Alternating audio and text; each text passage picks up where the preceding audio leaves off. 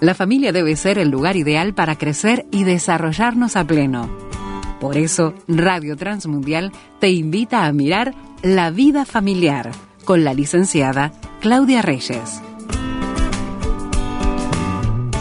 Un pensamiento bien contracultura es el que ha comenzado a plantearnos la licenciada en psicología Claudia Reyes el encuentro anterior en este espacio de vida familiar. Porque mirando el texto bíblico, Claudia Reyes nos mostraba que nuestros cuerpos en realidad no son tan nuestros como muchas veces en la cultura actual y en nuestras sociedades se nos hace creer. Y para continuar un poquito, mirando este tema, buscando estrategias para cuidar este cuerpo que nos ha sido prestado. Vamos entonces a retomar el diálogo con Claudia Reyes. Muchas gracias como siempre Claudia por compartir tu tiempo aquí en Radio Transmundial. Hola, es un gusto compartir este tiempo y veníamos hablando de, como decía así, contracultura porque en realidad nosotros nos hacemos dueños de todo. Sí. No siempre estamos con mí, mío y en realidad, este, la verdad es que, bueno, los que somos de Cristo, y hay, como la frase lo dice, somos de Cristo y Él es nuestro dueño. Y bueno, ya hablábamos en el programa anterior acerca de Primera de Corintios 6, eh, capítulo 6, versículo 19 al 20, donde dice que nosotros somos templo del Espíritu y normalmente la parte que sabemos de memoria en general, me parece que es lo que más se repite, somos templo del Espíritu Santo y ahí nos quedamos, ¿no? Y la verdad es que sigue un poquito más el versículo y nos dice que no solamente somos templo del Espíritu Santo, que es dado por Dios, obviamente, este Espíritu, sino que dice, ustedes no son sus propios dueños, porque Dios los ha comprado y por eso deben honrar a Dios en el cuerpo. Y hablábamos el programa anterior acerca de que el cuerpo es tan importante como cualquier parte de nuestro ser y que habitualmente se divide, la, se divide en mente, espíritu, alma y cuerpo para entenderlo y para poderlo explicar, pero realmente no hay una división, somos un todo y lo que nos afecta en un área nos afecta en absolutamente todas. Y cada vez más este, los científicos investigando, gracias a, al avance de la tecnología, se puede ver cómo responde el cerebro, cómo responde nuestro sistema este, por ejemplo, cardíaco, cómo responde nuestro intestino al estrés o a las preocupaciones o a las alegrías, ¿no? Cómo afecta nuestro, nuestro cuerpo un estado anímico o una noticia o algo que aparentemente es totalmente ajeno a lo físico y sin embargo tiene un impacto en nuestro organismo. Se ha, por ejemplo, investigado cuál es el efecto de la oración en el, en el cerebro y en el cuerpo. Y se ha visto que realmente las personas que tienen un tiempo para orar y que realmente este, confían en el Señor, que son personas creyentes y que depositan su corazón y sus preocupaciones delante del Señor, tienen un cambio orgánico. Cambia no solamente el estado del cerebro, sino la producción hormonal. Cambia la forma en que tiene el cuerpo de empezar a funcionar. Entonces esto que nosotros experimentamos como paz muchas veces tiene que ver con un cambio orgánico físico que se puede medir. O sea que la oración tiene un impacto orgánico, para que veamos que en realidad no hay forma de separar una cosa de la otra, no es cuerpo y oración, digamos lo espiritual o, o, el alma, ¿no? las emociones, sino que en realidad todo está conectado y todo tiene un impacto uno sobre el otro. Entonces, Hablando de todo esto y hablando de cómo cuidamos, por eso dice que nosotros debemos honrar a Dios en nuestro cuerpo y honrar a Dios en nuestro cuerpo, además de la vida espiritual, está relacionado también al cuidado del cuerpo. En la Biblia se habla de la comida, que como parte importante, se habla del descanso, se habla del cuidado en general. Entonces, eh, pensando un poco en esto, miraba algunos, algunas investigaciones que hablan de el impacto que tiene el descuido muchas veces del cuerpo y, obviamente de las emociones, que siempre es un tema que nos compete a nosotros, en el deterioro cognitivo y en el cuando hablo del deterioro cognitivo de qué me a qué me refiero a ver, me estoy refiriendo por ejemplo a la memoria. Ah. hay personas que empiezan a perder la memoria hay personas que empiezan a perder la capacidad de razonamiento lógico empiezan a perder la capacidad de pensamiento abstracto, empiezan a, tener una sensación de confusión y en realidad esto está muy vinculado al deterioro cognitivo. Ustedes van a decir, pero ¿por qué está hablando de esto cuando habla del cuidado del cuerpo? Porque la verdad es que se ha visto que en realidad no necesitamos ser ancianos para tener un proceso de deterioro cognitivo. Mira, hay niños con problemas importantes a nivel de deterioro cognitivo y lo que se está viendo muchas veces en varias investigaciones que,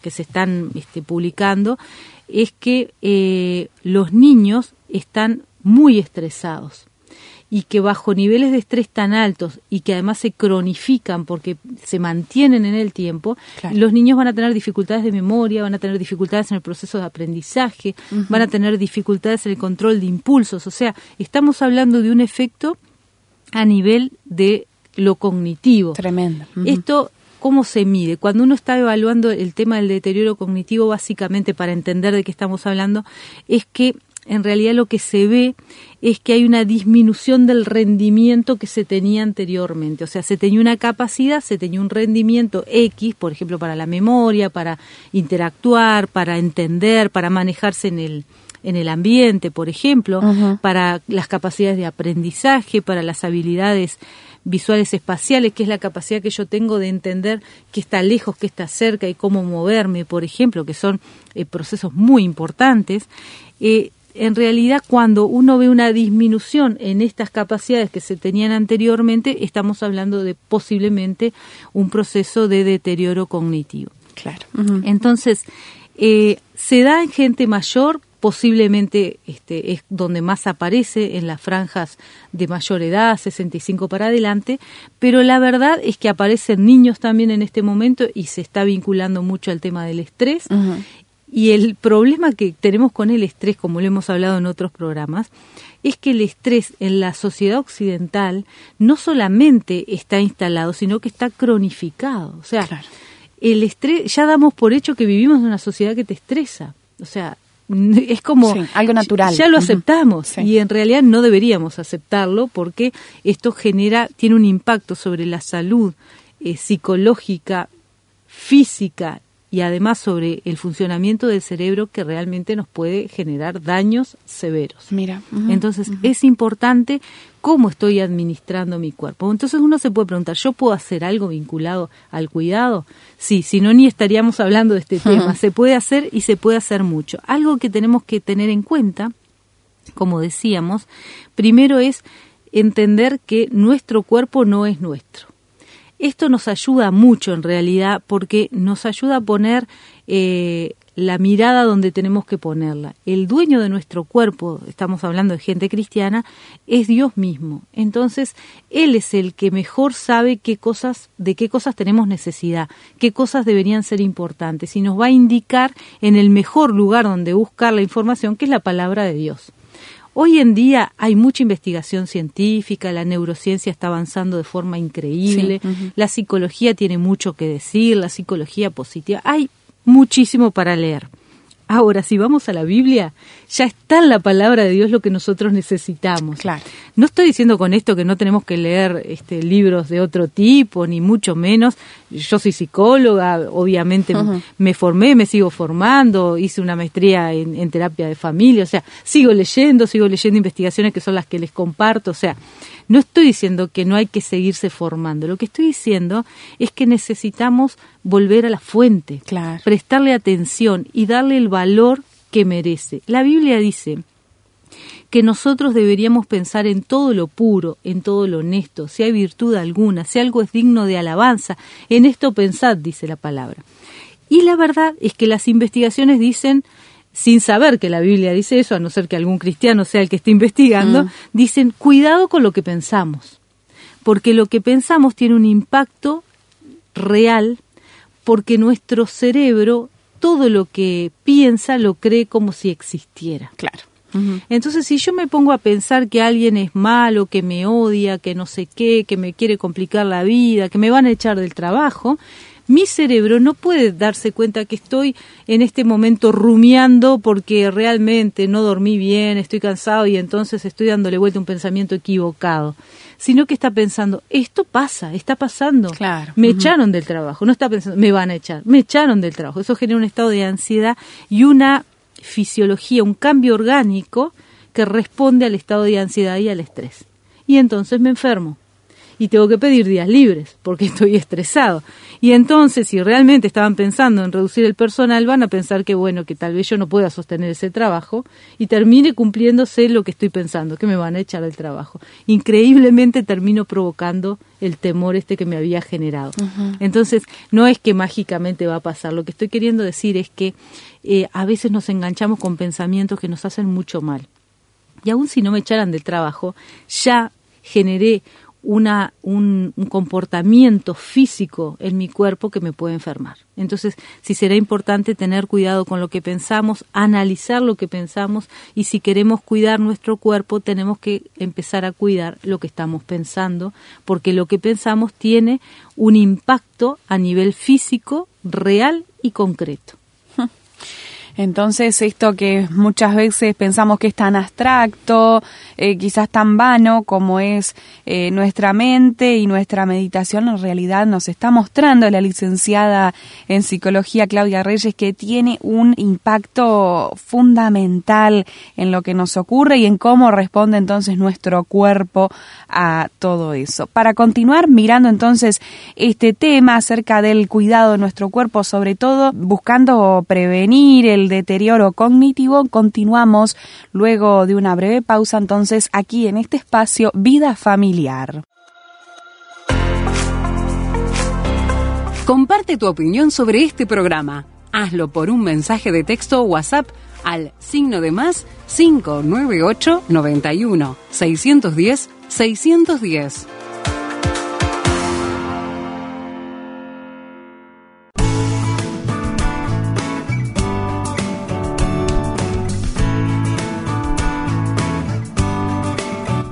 Escuchando Vida Familiar, una propuesta de Radio Transmundial.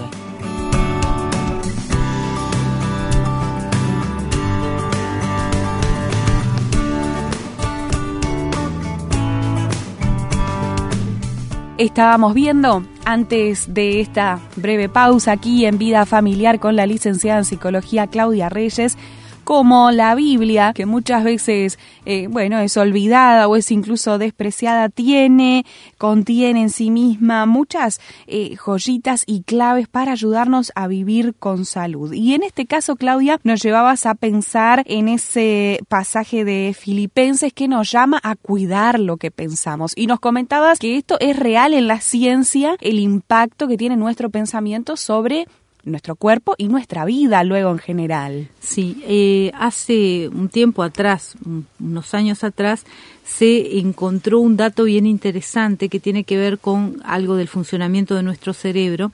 Encontraron que nosotros tenemos una capacidad este, dada por nuestras neuronas y las llamaron a estas neuronas neuronas espejos, que tienen que ver con la capacidad que tiene nuestro cerebro de conectarse como en un espejo con otra persona. Eh, esto fue muy interesante porque resultó que en realidad fue como un descubrimiento casual.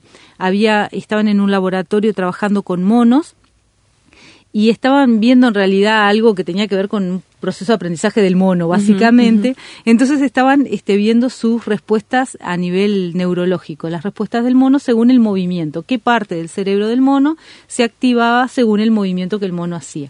Y resultó que para poder hacer que el mono hiciera el movimiento había un este un científico del otro lado haciendo el movimiento para que el mono lo hiciera, lo repitiera. Y lo interesante fue que en un momento el científico que está del otro lado y que ya dejaron de hacer el experimento, pero todavía el mono tiene el, aparato conectado, este, hace como si, naturalmente, digo, se rasca o hace algún movimiento, ahora no me acuerdo qué es lo que él hace, y lo interesante es que el mono, sin hacerlo, mirando a la persona, la parte del cerebro del mono que se activa es la del movimiento. Y ellos viendo la, la pantalla del monitor, el monitor de lo que estaban evaluando, le llamó la atención entonces este hombre hace otra cosa y otra vez el cerebro del mono se activa donde se supone que se activa si hubiera el mono hecho eso. Y así estuvieron investigando y lo que descubrieron es que los seres humanos también nos pasa lo mismo. O sea que cuando yo veo una persona en un programa de televisión eh, tomando un helado, se activa la parte de mi cerebro que recuerda el helado, el gusto que tiene y lo que me impacta a mí del helado si yo les digo a ustedes este chupar un limón, les va a venir a la boca una sensación de ácido. Y eso tiene que ver con un recuerdo que el cerebro tiene. Yo no, les, no tengo un limón, no estoy en la casa de ustedes, ustedes no tienen el limón en la mano y no se lo pusieron en la boca. Sin embargo, el ácido les está generando algo en la boca ahora. ¿Y eso por qué es? Porque el cerebro lo piensa, lo, lo conecta y para el cerebro es real.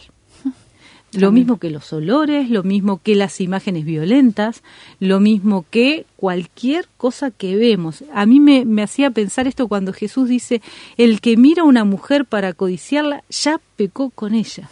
Y me impresiona porque digo, hasta que uno no sabe esto de las neuronas espejo, puede decir, sí, qué tremendo, ¿no? El, el problema del pecado, este como cuando uno mira y Jesús pasó mucho más allá de solamente la acción del pecado hecho, sino también el pecado pensado. Pero cuando vos sabés que mirar algo y codiciarlo o ponerle atención tiene una implicación en tu cerebro que para el cerebro es como si lo hubieras hecho. Sí, sí, activa ciertas cosas. Es como si lo hubieras hecho, realmente. Y, y, lo plantea Jesús, este, te estamos hablando de más de dos mil años atrás. Entonces, sí será importante tener cuidado con lo que miramos, a dónde prestamos atención, como decían los cantos de antes, ¿no? Ojo, ¿no? cuidado con dónde, cómo es, dónde pone los ojos, mm. dónde caminas, hay, hay, un corito para niños de eso, ¿no? Mm. Con lo que escucha, lo mismo. El sonido tiene una conexión con nuestro cerebro y nos hace funcionar como si realmente estuviéramos en esa situación. O sea que si será importante cuidar mucho lo que pensamos, cuidar lo que vemos. En la psicología positiva, por ejemplo, habla mucho de tener cuidado con ver películas o programas que tienen un efecto negativo sobre nuestras emociones. Este, hay, hay programas de televisión o de series o lo que sea, que son como muy tristes o muy rebuscados o muy tenebrosos. Y eso conecta con áreas de nuestro cerebro que activan emociones que nos pueden generar un estado de ánimo en menos. Mira. que no hay ninguna necesidad de estar contaminándose con ese tipo de, eh, de elementos. Entonces, cuidar nuestro cuerpo, que no es nuestro, que es obviamente propiedad del Señor, como hemos dicho hasta ahora, tiene que ver también con cuidar nuestro pensamiento. Y como decíamos, el deterioro cognitivo muchas veces viene producido no por, por el proceso de envejecimiento, sino que viene producido por la falta de cuidado. No hemos cuidado nuestro cuerpo como deberíamos. Eh, leía que, por ejemplo, en el caso de los ancianos, que es donde posiblemente se ve más el tema del deterioro, el deterioro está asociado no tanto al proceso de envejecimiento, sino a cómo se le reduce en el entorno las capacidades de poder ejecutar lo que ellos desean o de poder llevar adelante una vida este, eficiente o disfrutable o, saludable o útil, ¿no? Es como que el entorno empieza a reducir sus capacidades. Ya tiene que dejar de trabajar, ya tiene que dejar de vincularse con la familia porque tal vez está más lento y entonces genera dificultades con el vínculo, lo que sea. O sea que quizás no es tanto una limitación propia, sino una respuesta a limitaciones del, del entorno, lo que viene afuera, mira. Del entorno. Entonces sí será importante proveer espacios para nosotros y para las personas mayores, donde la persona pueda disfrutar, pueda ser útil, se pueda sentir bien con las capacidades que tiene. De hecho, se calcula más o menos, porque hay como ciertas discusiones, pero que el proceso de deterioro cognitivo comienza a los 45 años más o menos. Mira. Pero en realidad lo que se sabe bien, por ejemplo, es que una persona que se alimenta bien, que duerme lo suficiente, acá tenemos todo otro tema para hablar de la higiene del sueño, ¿no? Pero bueno, que duerme lo suficiente, por lo menos ocho horas, que, que hace ejercicio. Ejercicio no es tanto ejercicio como a veces lo consideramos de ir a un club o correr o no, sino más bien como actividad física. Puedo, puede ser que yo este, la actividad física que haga sea en la casa, limpiando, ordenando, no sé, escuchando música y moviéndome, arreglando plantas, saliendo a caminar. O sea, no necesariamente es una actividad, no es este ejercicio de eh, cumplir con una rutina, sino más bien instalar un hábito, porque lo importante es esto, tener un hábito donde tengo movimiento. Y esto realmente lo interesante que se ha visto es que hasta hace no mucho tiempo se creía que el cerebro es inmodificable. O sea, ahora se habla de la plasticidad, pero se hablaba antes de, que era inmodificable. Y lo que se sabe hoy es que nuestro este, un, área de nuestro cerebro que se llama hipocampo, que tiene que ver con esto de la memoria y tiene que ver con las funciones cognitivas, se va perdiendo en tamaño y en capacidad un 1,5% anualmente más o menos.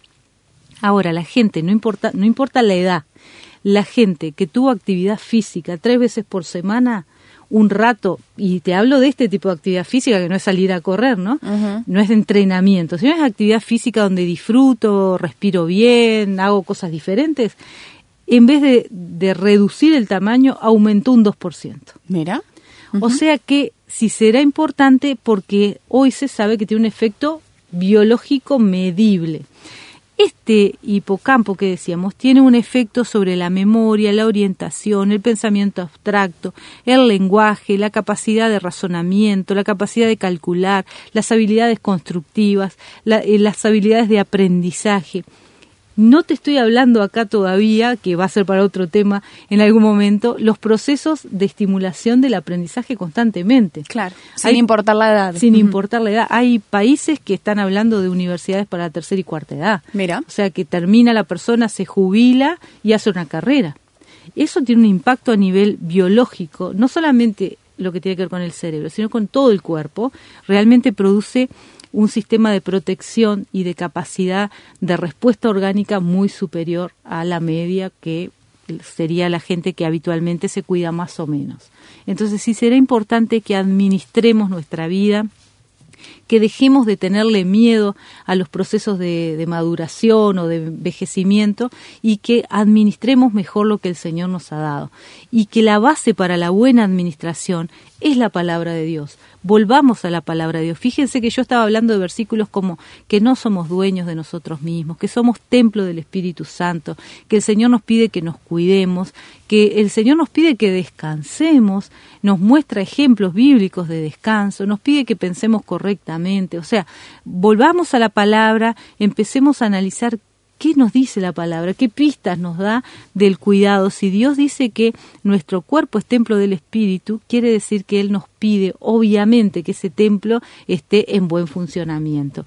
Y la forma de honrar a Dios es cuidarnos de forma adecuada. Así que les animo a pensar si están cuidando estas áreas y la próxima vez vamos a hablar de algunos recursos que podemos ir instalando en nuestra vida para cuidarnos, estimular que el deterioro cognitivo se detenga o mejore mucha nuestra capacidad y que podamos honrar al Señor a través de tener una vida saludable y en comunión con el Señor en todas las áreas.